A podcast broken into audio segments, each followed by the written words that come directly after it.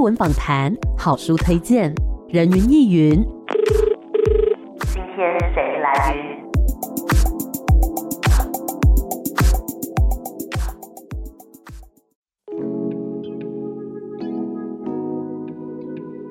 人云亦云。今天我来云。今天人云亦云的节目当中邀请到这两位，怎么感觉默契好像不是很好？要再来一次？没关系，没关系，不会。虽然说，哎、欸，刚刚有一点小小的突兀，但是我相信在这个戏剧表现上面一定是合作无间的。我们今天很开心呢，可以邀请到洞见体带来他们的新作品哦，叫做《谁在暗中眨眼睛》。欢迎导演符宏珍，还有演员王静敦，两位好。主持人好，大家好。主持人好，大家好。嘿我们今天呢很开心跟大家来分享哈，谁在暗中眨眼睛？其实呢，如果说是喜欢阅读的朋友，可能听到这个名字就已经有感觉了，想说我听过这个名字啊，没有错，因为它原本是这个王定国老师的小说嘛。那么为什么一开始会有这个改编的计划，把它从文学作品搬到舞台上面呢？这次的作品从王定国小说改编过来，这样的一个决定。定，其实早在五六年前就已经开始有这个想法了。嗯。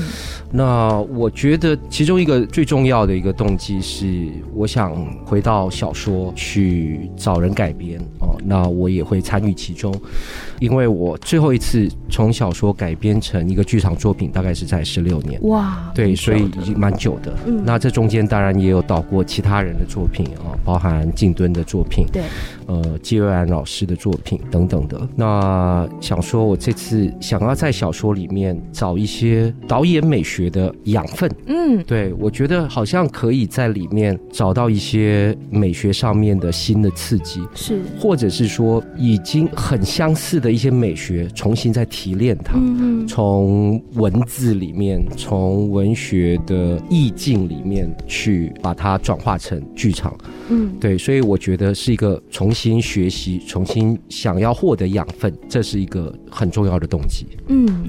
那当时在阅读这个原作的时候，您是有什么样的感觉，或是你看到了原作里面有什么样的特点，才让你觉得说哦，要来改变这个作品呢？呃，我第一本看他的书是《谁在暗中眨眼睛》，嗯，看了非常一见如故的感觉，哦、对。有些我思考的东西，或者是美学上面的思考，我觉得是有些是很相近的。嗯，譬如说，对于人物尽可能很精细的去描写，或者是说。他在某些时候意想不到的时候，会有一种留白，嗯，有一种意犹未尽。这个留白会让我产生一种弦外之音，是是这种东西让我觉得很迷人。嗯，但是这是文字，所以我想说，我怎么样重新能够沉淀这个文字带给我的感动。然后把它变成是一个剧场作品。嗯，的确，因为我在阅读《谁在暗中眨眼睛》的时候，我也有这样的感觉，就是它的画面感很强，他去描述一个人物，或者说他遇到的那个事情，不会说是很抽象的，而是我真的脑中可以构筑那样的一个画面。那现在呢，大家也可以透过导演、透过演员、透过整个剧组来看到，到底谁在暗中眨眼睛，他搬到现实生活当中，搬到舞台上。会是怎么样的一个样子？哎，所以讲到这边，大家应该很好奇说，说那到底这一次搬到舞台上面的，会呈现出什么样的故事内容呢？我们总共有五个段落，是来自于六篇短篇小说。这五个内容分别是《樱花》、顾先生的晚年。蝴蝶，六月下午的家。蝴蝶跟六月下午的家是合并成一个作品，嗯，然后是本垒跟深秋，是。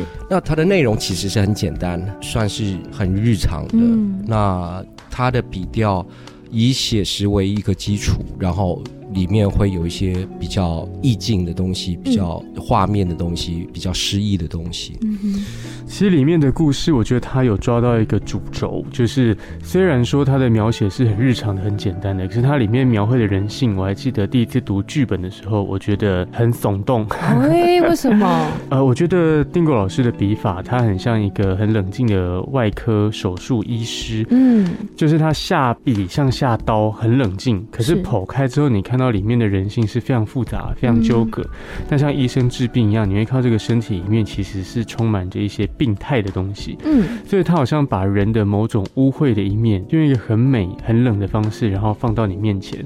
所以比如说这六段里面，其实里面的感情呢，都有点那么不不健康，不健康。可是那个不健康，我觉得很真实。他在讲述某种男人跟女人之间。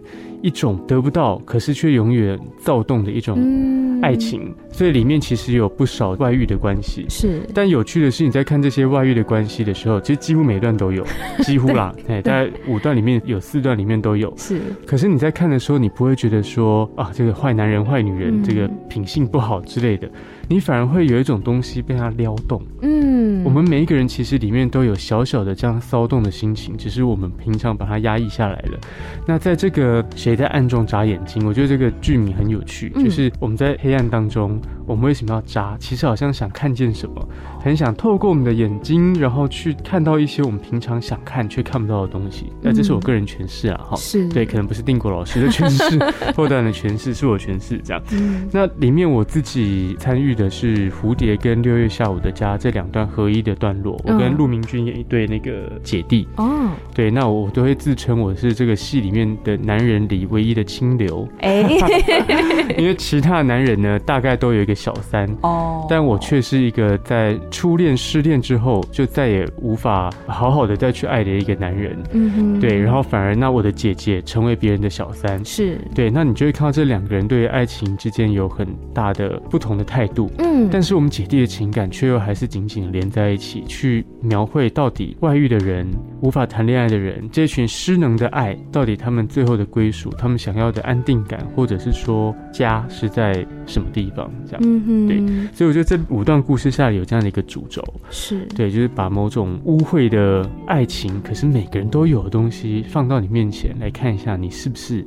也有不敢说出来的那个情欲，是那都是人性的一部分啊。对，嗯，没错。那刚刚讲到说金敦在里面是有参演两个故事嘛？那除此之外，还有哪一些演员们也有来参演呢？除了静敦，然后有李明哲、陆明君、徐立文、林文颖。还有王月珍，嗯哼，啊，他们这里面其实都很厉害，像他们都当过导演的，嗯，对，所以这次的组合应该是最多导演的演员的组合。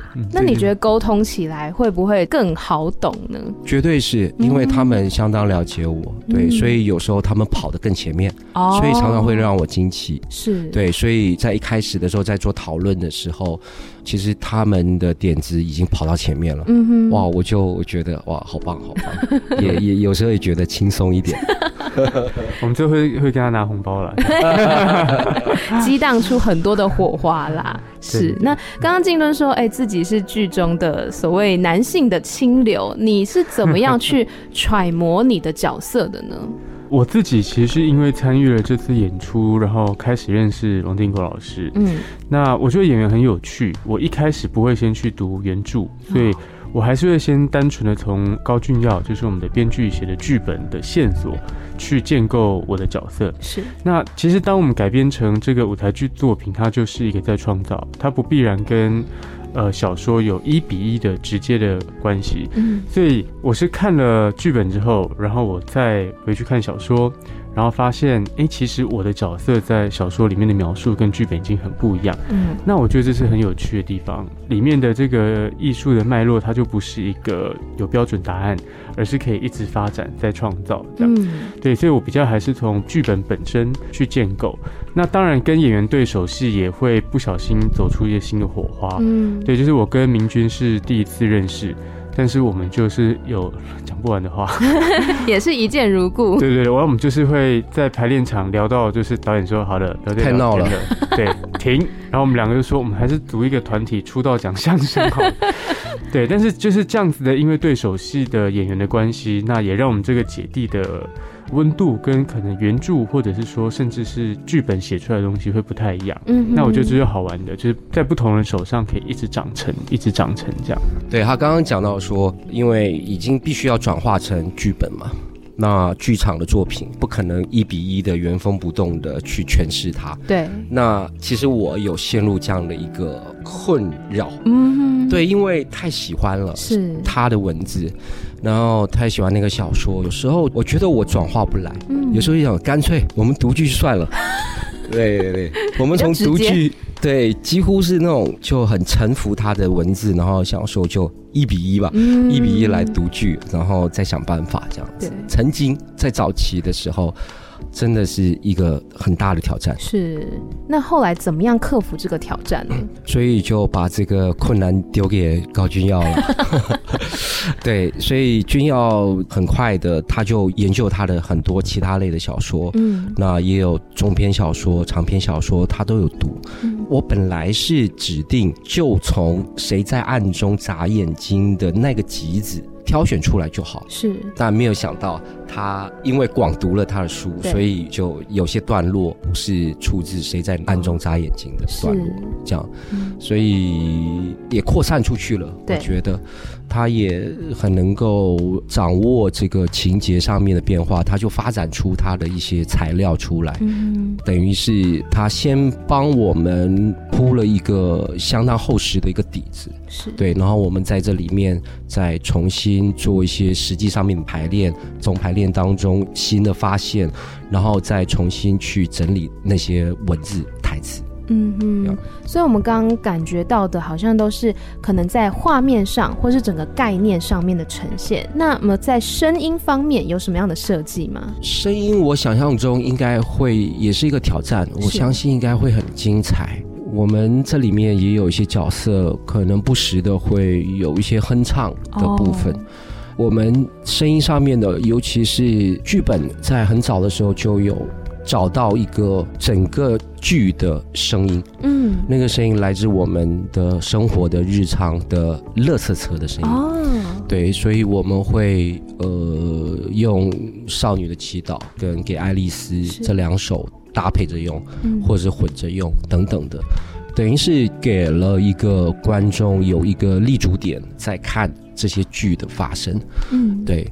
那除此之外，我们还有作曲家帮我们做一些配乐，是对。那每一段基调上面，除了刚刚纪敦讲的姐弟的段落之外，其他每个段落其实算是一个比较属于比较一种安静的一个，哦、相对于一般的戏剧作品来说，嗯、它安静许多。那这个安静也是。我想要掌握的，因为金敦也讲到说，他其实是很冷静，他能够入俗又能够出俗，是他入俗到他可以为这个角色发声，他可以为他写的小说人物的死亡，他曾经这样自述。嗯，对，我觉得这个力道我觉得很棒，但是这个力道产生了，他可以出俗，他可以不落俗套，用一个很客观的笔法去把人物、把情境。去传达出来。嗯，那在这种情况之下，因为我刚刚讲到比较客观、比较安静，它有一个基底很安静。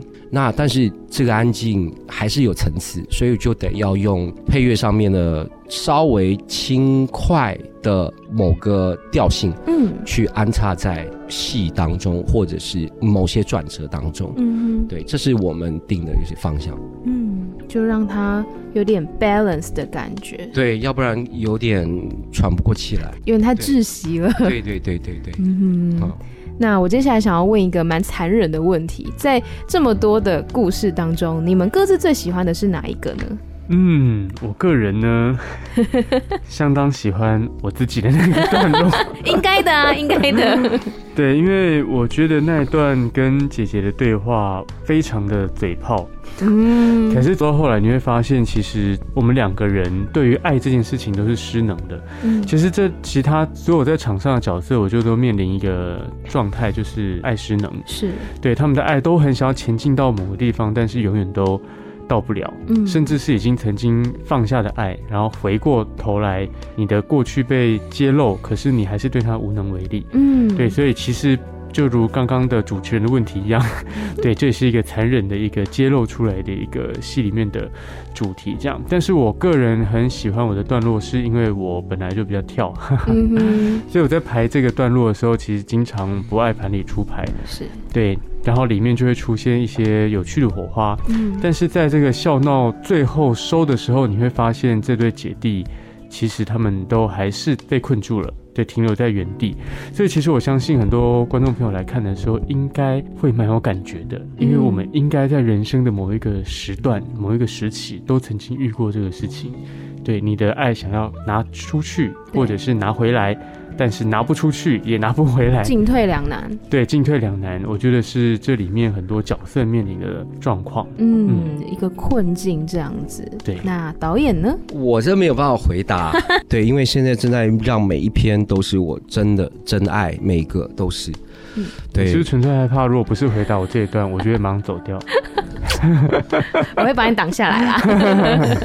不会啊，像昨天我们排练，他们还在做即兴，然后很精彩，有些段落即兴出来，我都帮他们保留了。他跟陆明君的那个段落，取材自《六月下午的家》跟《蝴蝶》，嗯，呃，那其实是算是里面唯一比较不那么悲伤的结尾，嗯。但他还是很惆怅，是，其实背后是很苍凉的。那他都有这样的一个特质，对，对我们挑的这些小说，基本上每一个结局都是不太完美，都是都是令人有点难过，甚至是悲伤的。是，对，所以刚刚我又又兜回来，就想说配乐一定要有取得一个平衡，对，让我们调息一下，然后再继续看下一处，这样子。嗯没错，我觉得刚刚导演讲的惆怅很符合这部剧它呈现出来的调性。因为我在读原著小说的时候，也是感觉到说啊，怎么不给他一个 happy ending？怎么是这样子的结局？就是可能我们看惯了，可能很多的故事都会觉得说啊，一定要有一个开心的大结局啊。然后结果呢，哎，好像在王定国老师的作品当中，似乎不是这样子，而且他好像就是日常生活当中一些很简单、很细碎的一些片段，但又充满了人性。我们先稍微休息一下，待会再继续回到人云亦云。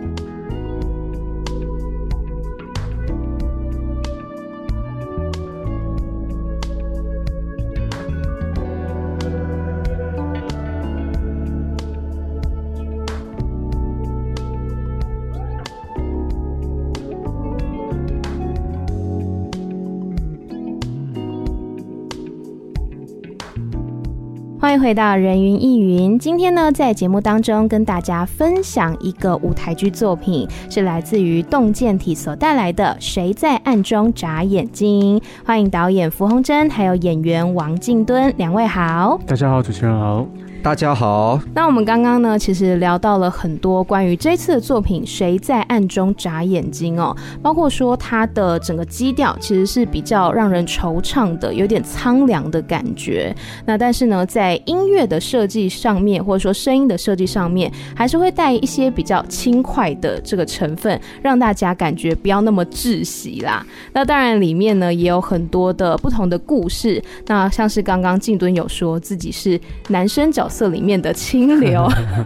那接下来呢，想要来问问看静敦，就是除了你自己的角色之外，你有没有哪一个角色是最想要挑战的呢？失业男子。还好，失业男子的心情，平常有时候就会遭遇到，有时候也很有感，是不是？对对对，我可能会蛮想挑战一下《樱花》里面有一个已婚牙医。哎、欸，《樱花》这段故事其实讲的也很特别，就是这个已婚牙医等于是跟他原著当中，我记得应该是跟朋友的女儿，对，同学的女儿。哦，我印象深刻，这个故事。对，所以其实是一个。以我们现在来看，可能就有一种禁忌之恋的感觉。嗯，但是这样的感情也真实存在。对，但是它又是一个，其实是一个外遇的关系。嗯，那我觉得这里面就有很复杂的层次。是对，尤其随着年纪渐长之后，就我说我本人 年纪渐长之后，其实会知道没有人不迷恋青春。嗯，好，我我说我不见得永远是欲望的那种青春。对，可是青春的美好，青春的悸动，其实都是。会在我们心中不时的看到，会觉得啊，青春真好，或是想到某个回忆啊，青春真好。是，所以我觉得这一段他蛮血淋淋的去展现了一个已经可以当爸爸的人，跟一个像是他女儿的人，对。之间的恋爱关系，嗯，那每次看的时候，其实觉得很残忍，对，但是我觉得他就是真的把很多人想说却不敢或不愿说出的欲望，成为一个真实的一个戏剧，这样，嗯，所以我觉得这个角色应该会可以很过瘾，所以就蛮想挑战看看。是，对。那导演怎么看待这个故事呢？我觉得是他这个小说。金敦讲的那个情节其实是还蛮八点档的，如果做的不好的话，一线之隔。但是他的吸引人的地方就是他怎么样去安排那个情节。嗯，对，因为他们真的约了去了京都，去了日本这样子，但是后来因为家庭的关系，他有了种种的压力。是，对，然后怎么样在诊所里面去面对这个小女生？嗯。呃那这个小女生在最后一次跟他想要完成每一年的诺言，要去一起去京都的这个诺言，然后到第三年的时候就开始产生了割裂了，产生被拒绝了。对，那那个拒绝是在诊所里面。哦，对，那个段落其实我们有保留，但是在空间上它是一个既是又是在。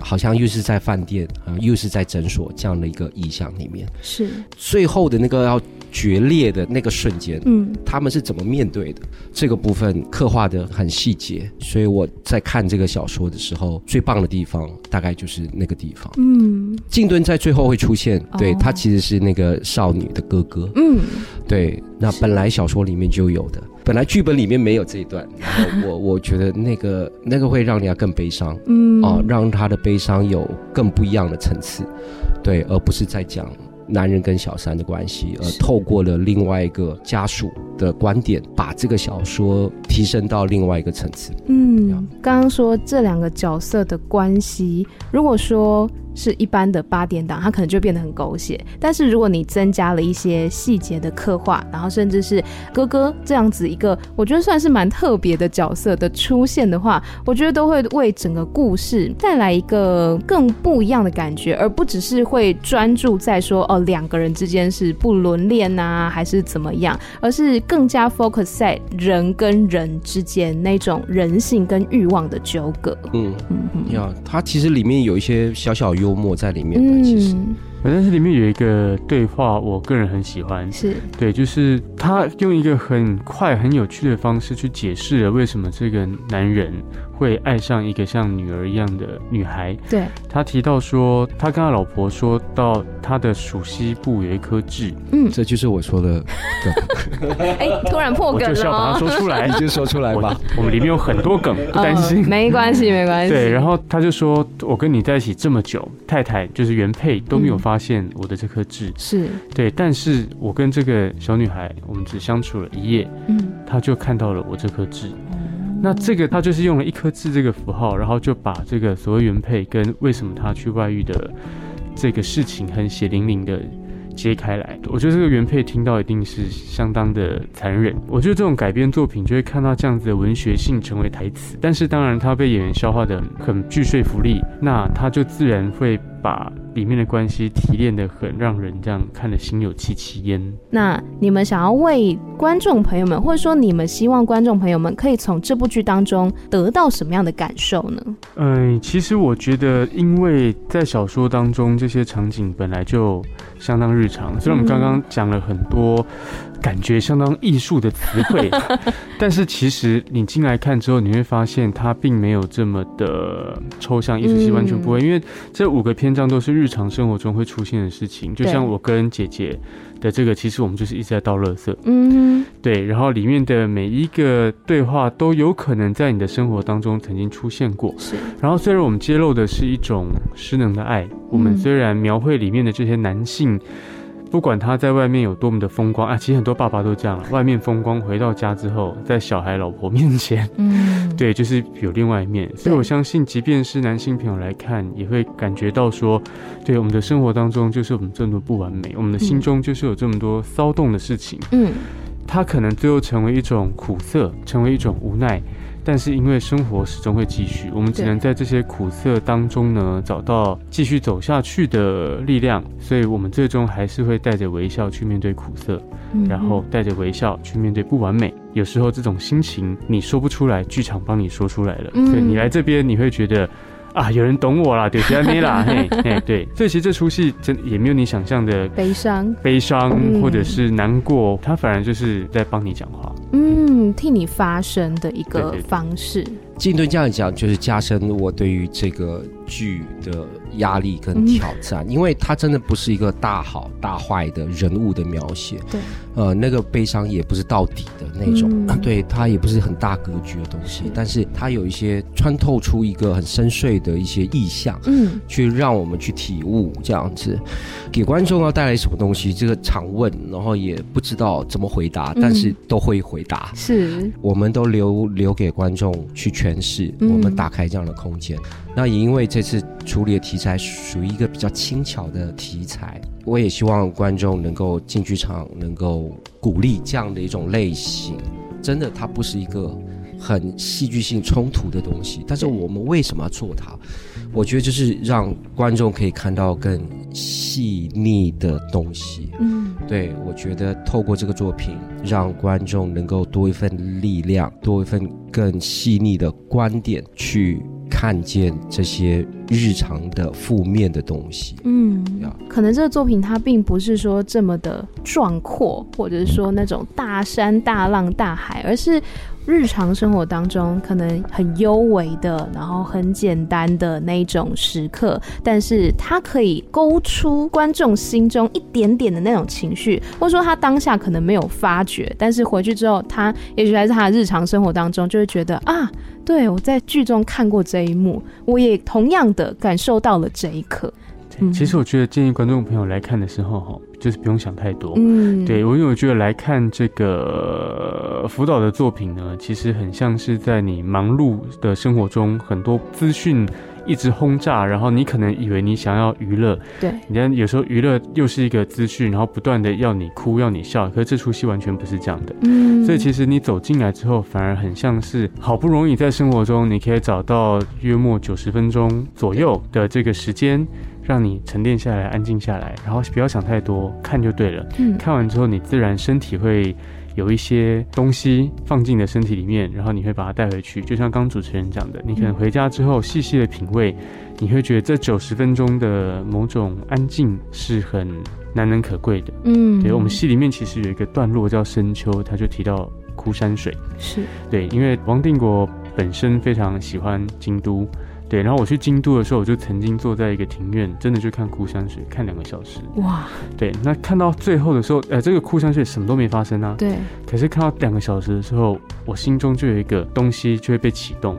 所以我觉得这整出戏就很像王定国老师的这个意象一样，对，是一个很细致的枯山水，嗯，来慢慢的看，近几年看，你自然会有一些些东西被打开，嗯哼，相信大家听到现在呢，也非常的想要来看，没错，所以接下来就要告诉大家这个演出的相关资讯。我们的演出其实，在十月二十八到三十号跟十。一月四号到六号，总共两个礼拜，其实就是这两个礼拜的礼拜五晚上、礼拜六下午晚上跟礼拜天的下午，总共有八场。那在水源剧场，如果各位呃想欣赏呢，可以上 OpenTix 售票系统，或者到 Seven Eleven、iPhone 全家或莱尔富，其实都可以买到我们的票券，很方便。嗯、是，那大家如果想要知道关于这个作品，或者说关于剧团的更多资讯，有没有一些社群平台呢？有，我们有动。见体有脸书，只要搜寻动见体 Move Theater，或者是 IG 都可以找到我们相关的资讯。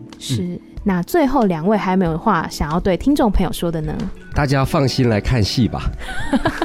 放松，放心，放松，没错，绝对不要有带着说一定要看完小说再来看戏的这个心情，嗯，不需要，就是轻松的下班之后，然后或者说假日的时候就去什么都不想的，然后去好好的来看看这一出戏。回到比较艺术创作的这个层面来看，其实这样的作品在现在的很多的超级多的演出当中。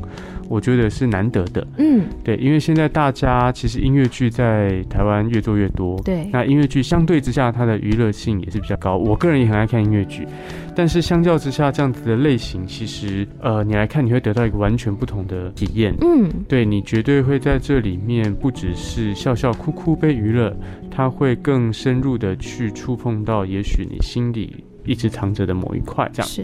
然后这句话又觉得，到底要怎么放心放松放开来看？不要想啊，真的不要想。嗯、我觉得我们的戏就是会很自然的，让你的身体很像轻轻的碰了你的肌肤一下，拍拍你，跟你说。好，没事的，OK，我们笑笑，生活继续过下去啊。嗯，好，所以如果大家呢对于这个作品《谁在暗中眨眼睛》有兴趣的话，也可以来新剧场观赏也好，或者说呢先事先的来搜寻一些资讯也好，都是可以的。也希望大家呢可以继续的来支持这个作品哈。我们今天非常感谢两位来到节目当中，谢谢你们，谢谢主持人，谢谢大家，谢谢大家，谢谢主持人，谢谢，拜拜。